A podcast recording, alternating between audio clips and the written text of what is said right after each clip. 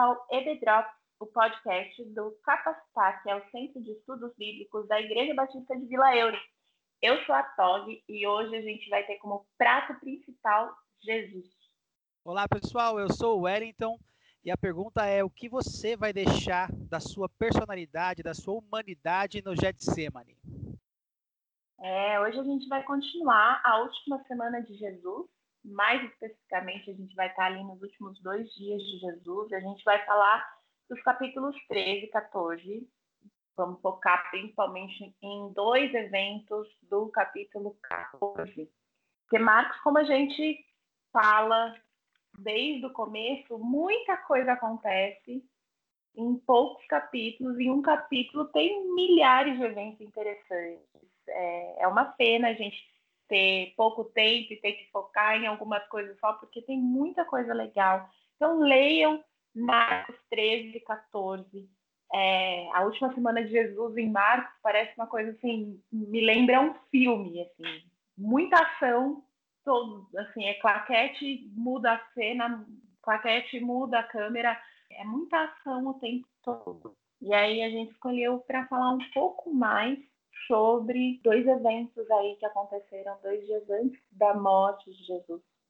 E o primeiro deles é, é a ceia. É legal lembrar como tudo começou. Lá no início, antes da morte de Jesus, antes da gente conhecer a Páscoa, como o dia que a gente comemora a nossa libertação da morte, os israelitas, os judeus, eles comemoravam a libertação deles do Egito. Essa era uma festa tanto para os antigos judeus e até hoje essa refeição ele, é, ela é comemorada anualmente e ela é uma refeição muito importante porque determinava que os israelitas tinham sido escravos e certo dia eles foram libertos. Essa foi a última praga, a última das dez pragas, quando Deus mandou que o povo matasse um cordeiro e passasse sangue nos umbrais das portas. E naquele dia, quem tivesse sangue nos umbrais iria se livrar da morte do primogênito. É interessante a gente pensar que naquela noite, em cada uma daquelas casas, ia ter uma morte. Ou seria a morte do primogênito, ou seria a morte do cordeiro.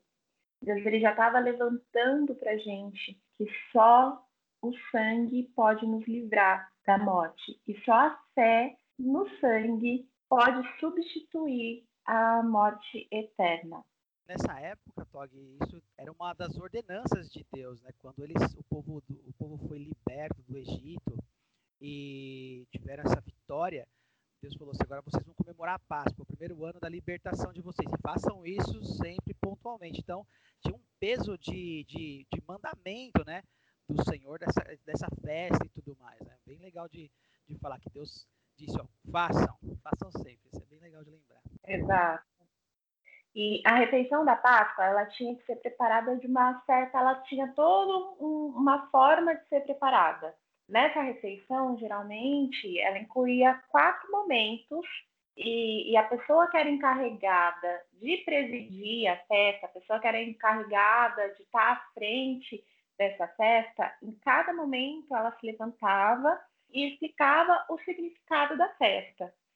E os quatro cálices de vinho, nos quatro momentos, representavam as promessas que Deus tinha feito ao povo de Deus em Êxodo 6, que era a promessa de tirar o povo do Egito, de libertar da escravidão, de redimido pelo poder de Deus e firmar um novo relacionamento. O terceiro cálice, quando ele era erguido, ele explicava, lembrava os aspectos da escravidão e da libertação dos antigos israelitas. Lembrava que esse era o pão da aflição que os israelitas tinham comido. Só que Jesus ele mudou um pouco essa terceira explicação. Ele estava presidindo e quando ele levantou, ele não falou, olha, esse é o pão que lembra a aflição dos meus pais, dos, dos nossos pais, né, dos nossos antepassados.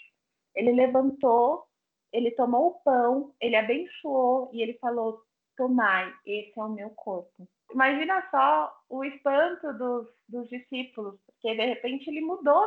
Não era para lembrar do, nosso povo, dos nossos antepassados, da ação que eles tiveram, e agora Jesus ele estava ressignificando o pão e o vinho, mostrando para eles mais uma vez que era necessário a morte e que ele é aquele cordeiro que desde o Antigo Testamento está sendo citado. Esse é o pão da aflição dele, é o pão do sofrimento dele, pois ele agora ele ele ia liderar o êxodo definitivo e trazer a libertação definitiva do povo da escravidão, na nossa libertação definitiva. É bom, é legal lembrar também um ponto sobre essa, essa questão do sacrifício, o corpo, né?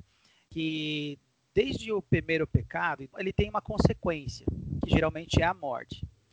Então, o sacrifício de um cordeiro no, no Antigo Testamento, antes de Jesus, eles sacrificavam um cordeiro para Deus. Então, esse cordeiro era para o perdão dos pecados, era para um, perdoar e para purificar.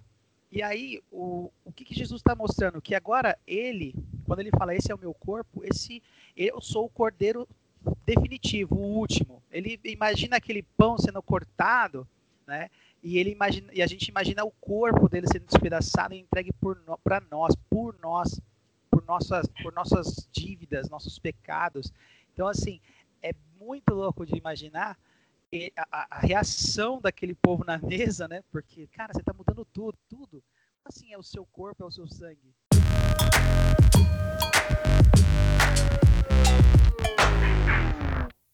E você falando isso também, é muito legal que o, o Timothy Keller, no livro dele, A Cruz do Rei, ele levanta uma questão que eu até hoje não tinha pensado. É engraçado, porque a refeição da Páscoa, ela tem o um cordeiro. A refeição da Páscoa, desde daquela primeira refeição Páscoa, saída do Egito, o prato principal era o cordeiro. Aqui em Marcos e nos outros evangelhos também, a gente vê o, o, pão, a gente vê o vinho, mas a gente não vê sendo citado o cordeiro, porque o, o cordeiro é Cristo. Aqui não está sendo citado o prato principal, porque ele é o cordeiro. Não tinha nenhum cordeiro sobre a mesa, porque o cordeiro estava na mesa, a mesa. Jesus era o prato principal aqui.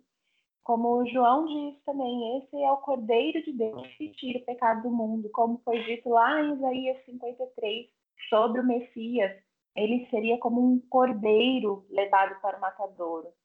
Então, quando Jesus diz isso é o meu corpo, este é o meu sangue, derramado em favor de muitos, ele está dizendo: Eu sou aquele sobre quem Isaías e João falaram.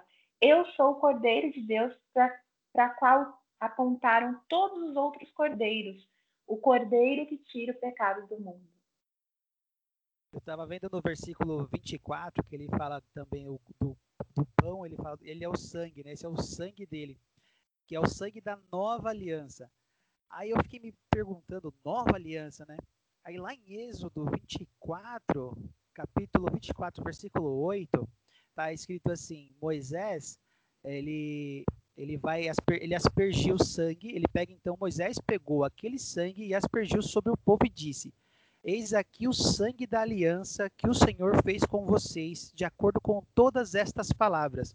Então a primeira aliança é Moisés jogando o sangue do cordeiro que ele tinha acabado de sacrificar sobre o povo e dizendo: é a aliança de Deus para com vocês sobre estas palavras, que eram as leis, né, que eles viviam. E quando Jesus chega e fala: esse é o meu sangue, que é da nova aliança. Uau! A nova aliança, ela, ela muda tudo. A gente vê as, muitos, muitos questionando Jesus, né? Se Jesus estava mudando as leis, se Jesus veio aqui para acabar com as leis, e Jesus falou: não, eu vim aqui para cumprir as leis que a, a, lei do Senhor, que é a nova aliança que o Senhor quer, ele não estava cansado de ver sacrifícios tolos, as pessoas, como se fosse hoje, né, comprando um terreninho no céu. Vou lá, dou mil reais e ganhei meu espaço no céu, né? Teve uma época uhum. de uma época da igreja no passado que foi terrível, que as pessoas faziam isso, compravam saídas do purgatório, né? E para ir para o uhum. céu e comprava e pagava, e as pessoas vendiam isso na rua. Eu estou lendo um livro sobre, é. sobre sobre esse tema e as pessoas faziam isso, era tão natural. E Deus já é. naquela época, antes dessas, dessa, desse, já muito antes desse acontecimento de Jesus já estava falando, eu não quero mais o cordeiro, eu não quero mais que vocês se sintam comprando algo. Eu sou o cordeiro final, aquele que vai e não precisa mais de nenhum sangue derramado. Acreditou em mim, confiou em mim, seguiu os meus caminhos, vai entrar por, pela graça que eu estou derramando sobre vocês. Que lindo, maravilhoso esse momento. É verdade. Tem alguns fatos que o, que o Kelly levanta também sobre a questão da ceia do Senhor, a ser uma refeição.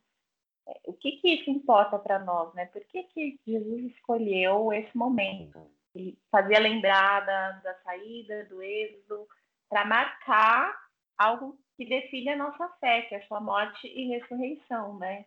Está chegando a, a Páscoa, por que, que Jesus escolheu isso? E, e Keller ele levanta alguns fatos que são muito legais. O, primeiro deles é que o fato da ceia ser uma refeição lembra a gente que ninguém pode se apropriar dos benefícios da morte de Cristo a menos que Cristo chame essa pessoa para um relacionamento pessoal com ele.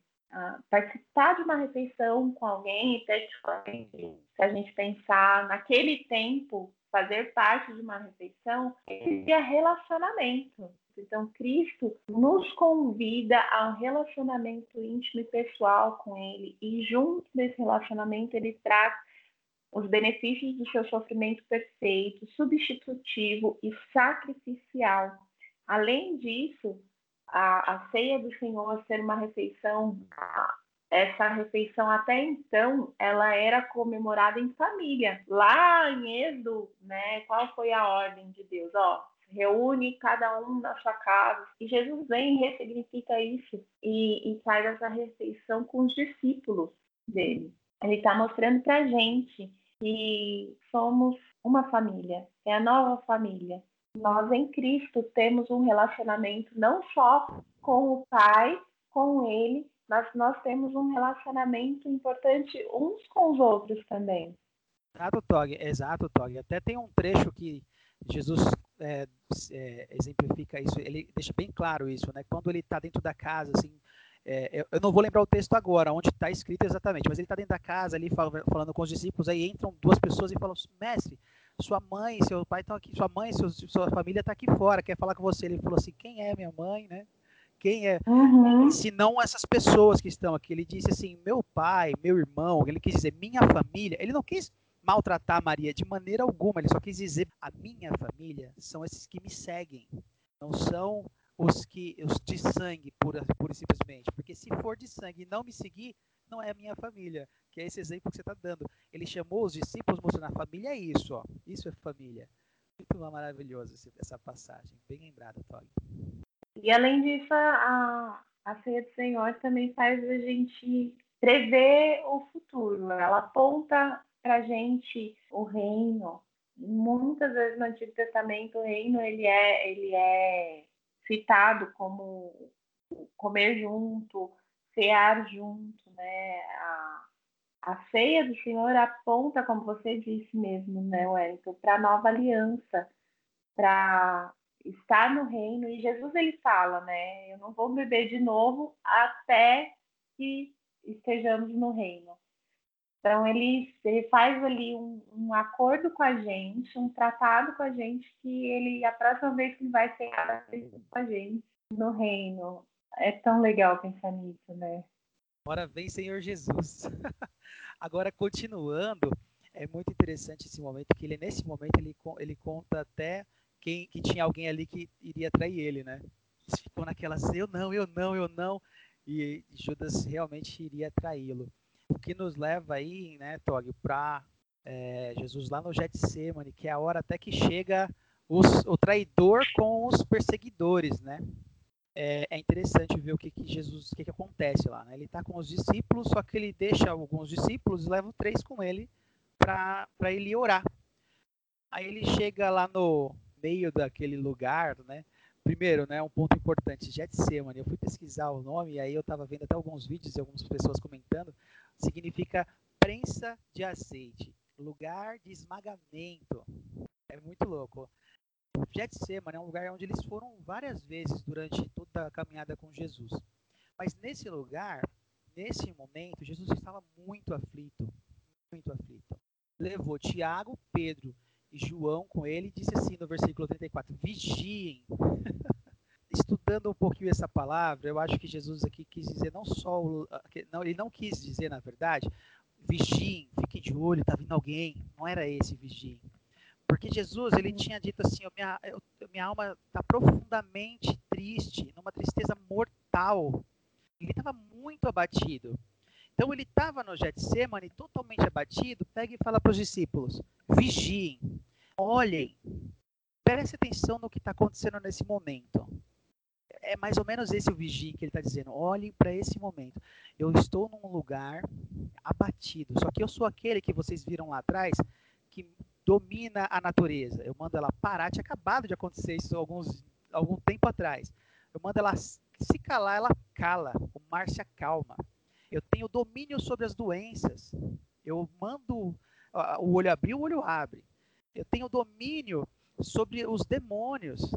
Olhem para mim. Hum. Eu estou chorando e sofrendo uma angústia, uma, uma, uma, tristeza profunda e tristeza de mortal, que ele fala isso no versículo 34. Aí você, aí assim, você pega e olha, os discípulos não aguentam aquele, aquele momento e dormem. Muitos dizem que eles só dormiram porque estava com muito sono mesmo, ele estava pesado. Mas tem uma tese que eu achei legal de ver, que diz assim, eles dormiram porque eles estavam tão angustiados que veio um peso de sono, sabe aquele tem gente que tem esses escapes, como se fosse um momento de escape. Eu vou, eu tô, não consigo, uhum. não vou, vou, dormir, aí dorme, sabe? Aqueles esca aquele momento de escape. Uhum. Tem gente que desmaia quando está assim. Tem gente que e esses discípulos dormiram. Aí Jesus volta e fala: Poxa, vocês estão dormindo, vocês não conseguiram ficar acordados por uma hora, por um tempinho só. E esse, uhum. esse é um momento que eu, que eu acho importante ver. A gente às vezes julga eles por dormirem, né? Fala, ah, mas como assim dormiram?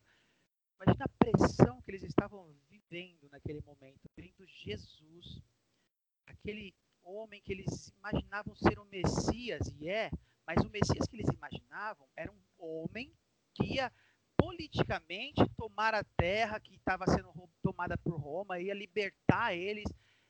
E era um homem, assim, é um rei, ia ser poderoso. Imagina uma pessoa assim, de repente eles começam a conhecer uma história diferente, um Jesus que cura, que tal, mas que fala sobre morrer, fala sobre vou morrer, eu, eu, eu tenho que morrer, se eu não morrer não vai acontecer o que Deus está fazendo.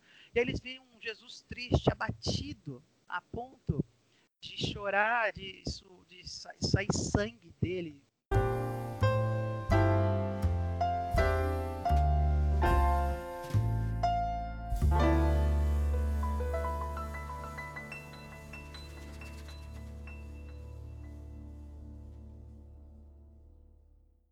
interessante pensar que, se você for olhar para a história entre os gregos e romanos, os heróis e os líderes que foram, que foram mortos, a história descreve a, a morte eles de uma forma muito, muito assim, sem, sem muita emoção, é, calmos, tranquilos.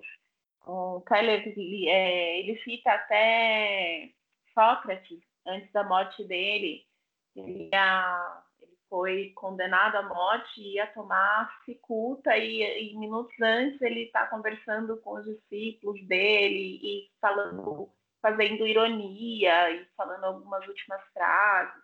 E se a gente olhar também para a história da igreja, a gente vê os mártires, né, que foram mortos e que uh, minutos antes que demonstram força, equilíbrio, é, paz, é, é engraçado pensar que a morte de Jesus e, e esse acontecimento na vida de Jesus é diferente de qualquer outro mártir, de qualquer outro herói, de qualquer outra pessoa que foi, que foi morta. E isso não porque Jesus era mais fraco que ele, mas porque Jesus estava suportando algo que eles nunca iriam suportar. Eu, eu estava vendo, inclusive, aqui na, no trecho do versículo 38, ele fala assim: vigiem, orem. Ele já tinha dado um puxãozinho neles lá de orelha, porque estavam dormindo. Aí ele fala assim: Jesus, vigiem e orem, para que não caiam em tentação, pois o espírito está pronto, mas a carne é fraca. Jesus está dizendo para eles algo muito mais forte. Não é simplesmente, olha, é, vou ser entregue, vou, vou, morrer na cruz. Era naquele momento ele estava dizendo além de tudo isso que ele vai ser o cordeiro, vai ser o cordeiro sacrificado, que ele vai sofrer uma morte muito terrível, porque a crucificação era, era a pior das piores mortes que tinha naquela época. Jesus estava dizendo assim ainda: olhem aqui para mim, olhem para mim, vigiem. Sabe o que eu estou fazendo agora? Eu estou no, no, no, lugar de esmagamento, no lugar de, de, de prensa para extração do azeite. Esse lugar de prensa, eu estou me permitindo ser prensado pelo homem. Eu estou me permitindo ser esmagado pelo homem. Mas eu sou Deus, eu tenho poder para não fazer, mas eu estou me permitindo. Ele estava dizendo: orem vocês, eu tenho poder. É tanto que depois, é, só para ir lá para frente um pouco e voltar, depois uma briga, chega lá o Judas com os soldados e tal, e tem uma quebra-pá lá e tudo pega, briga, grita. Imagina aquele meio daquele mato lá, todo mundo gritando. Pedro pega a, a, espada de um soldado e arranca a orelha dele fora. Jesus pega e fala assim para Pedro: Pedro, se você ferir com a espada, você também vai ser ferido com a espada. Não é isso que eu quero aqui. Estou te mostrando um algo diferente. Jesus vai lá e cola com, com, poder, com, o poder maravilhoso dele, o super bonder de Jesus. Ele cola a orelha do soldado e mostra para Pedro o que, que é o Getsemane. Getsemane é isso. Eu quero permitir, eu, Pedro, não sou Deus. Você acha que eu preciso da sua ajuda com espada? Você acha que eu não tenho poder para chamar do meu pai e meu pai me mandar dez legiões de anjos para me proteger? Ele fala para Pedro: Eu tenho, mas eu não vou fazer isso. Aqui é o lugar de se deixar esmagar. Ele se esvaziou da sua glória. Ele sendo Deus, podia fazer isso e os anjos suportarem e defenderem ele, mas ele se esvaziou. Ele está mostrando: vigiem e orem, porque a carne é fraca. O espírito está pronto, mas a carne é fraca. O que, é a carne? Ele está mostrando aqui no Getsemane é o lugar de você deixar esmagar a carne, a sua humanidade. Não é para puxar espada, é para olhar para mim, é, é se permitir deixar o seu orgulho ser esmagado, o seu ego ser esmagado, o seu eu ser esmagado. Getsemane, ele quando eu puxei essa mensagem, essa, essa tradução, eu falei, uau, que lindo. Ele estava se permitindo esmagar, extraírem dele tudo. Ele, ele, ele se, se esvaziou do poder e de tudo que ele era para que, que a glória de Deus fosse manifesta em nós e através do sacrifício dele. E ele está dizendo: vigiem, orem, porque se vocês se a gente entende que o espírito está pronto, mas a carne é fraca, significa que na hora que você passar pelo seu Getsemane, você precisa decidir se permitir esmagar. Esmagar o seu eu, o seu ego. Você deve decidir ser como eu nessa hora. Nós, como seguidores de Jesus, estamos entregues à morte por amor a Ele. Estamos e precisamos passar por, pelo nosso Getsemane. Todos nós. Por que Jesus chamava tanto atenção eles dormiam e chamava tanta atenção para que eles não dormissem? Porque o Getsemane é um lugar onde Jesus mostra, olha, é esse tipo de ação que eu quero que vocês tenham, espiritual e não carnal. Não arranca a orelha de ninguém na espada, você não precisa disso. Você precisa se permitir. Agora, não é o seu ego. Se você deixar o seu ego ser esmagado, você vai ver a glória de Deus. Se você deixar as suas paixões mundanas serem esmagadas, você vai ver a glória de Deus.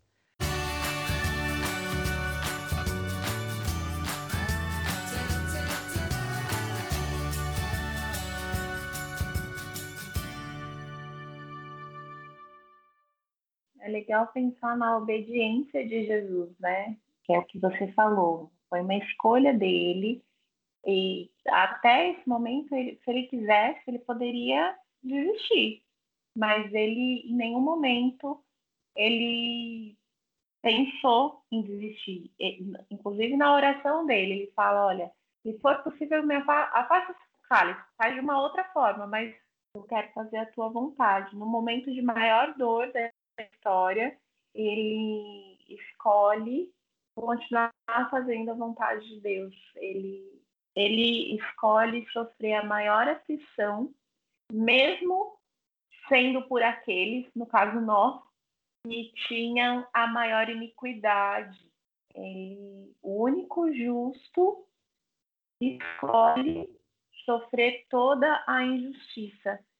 É, é um amor sem igual, né? É um amor que não, a gente não vai encontrar em família, a gente não vai encontrar em amigos, a gente não vai. É, é, é o único amor que consegue suprir o nosso coração de fato. É isso mesmo, Tog. É isso mesmo. Um amor desse tamanho. Sofre... Ele ali estava como ser humano, carne e osso, como nós.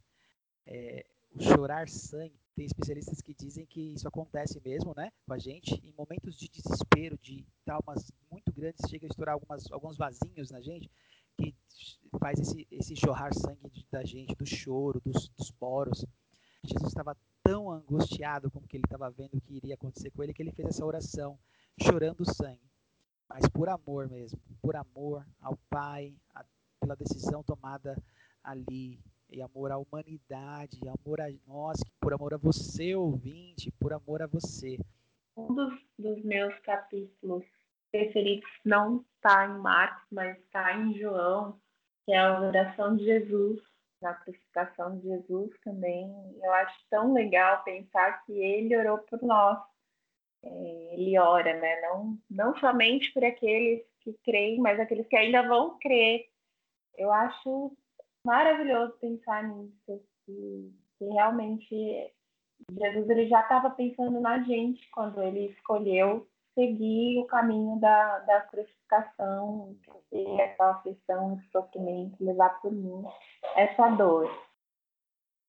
Bom, a gente teria mais um monte de coisa para falar sobre esse capítulo, então vou reforçar, leiam Marcos 13, 14, estudem Marcos 13, 14.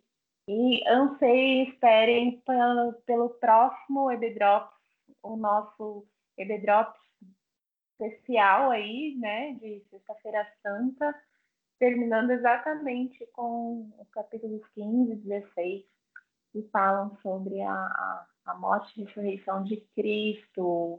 Vocês não podem perder. Obrigada por estar com a gente um Drops. Até a próxima. Valeu, pessoal. Até a próxima. Segue a gente lá, assiste lá que vai estar muito top. Até a próxima. Deus abençoe vocês.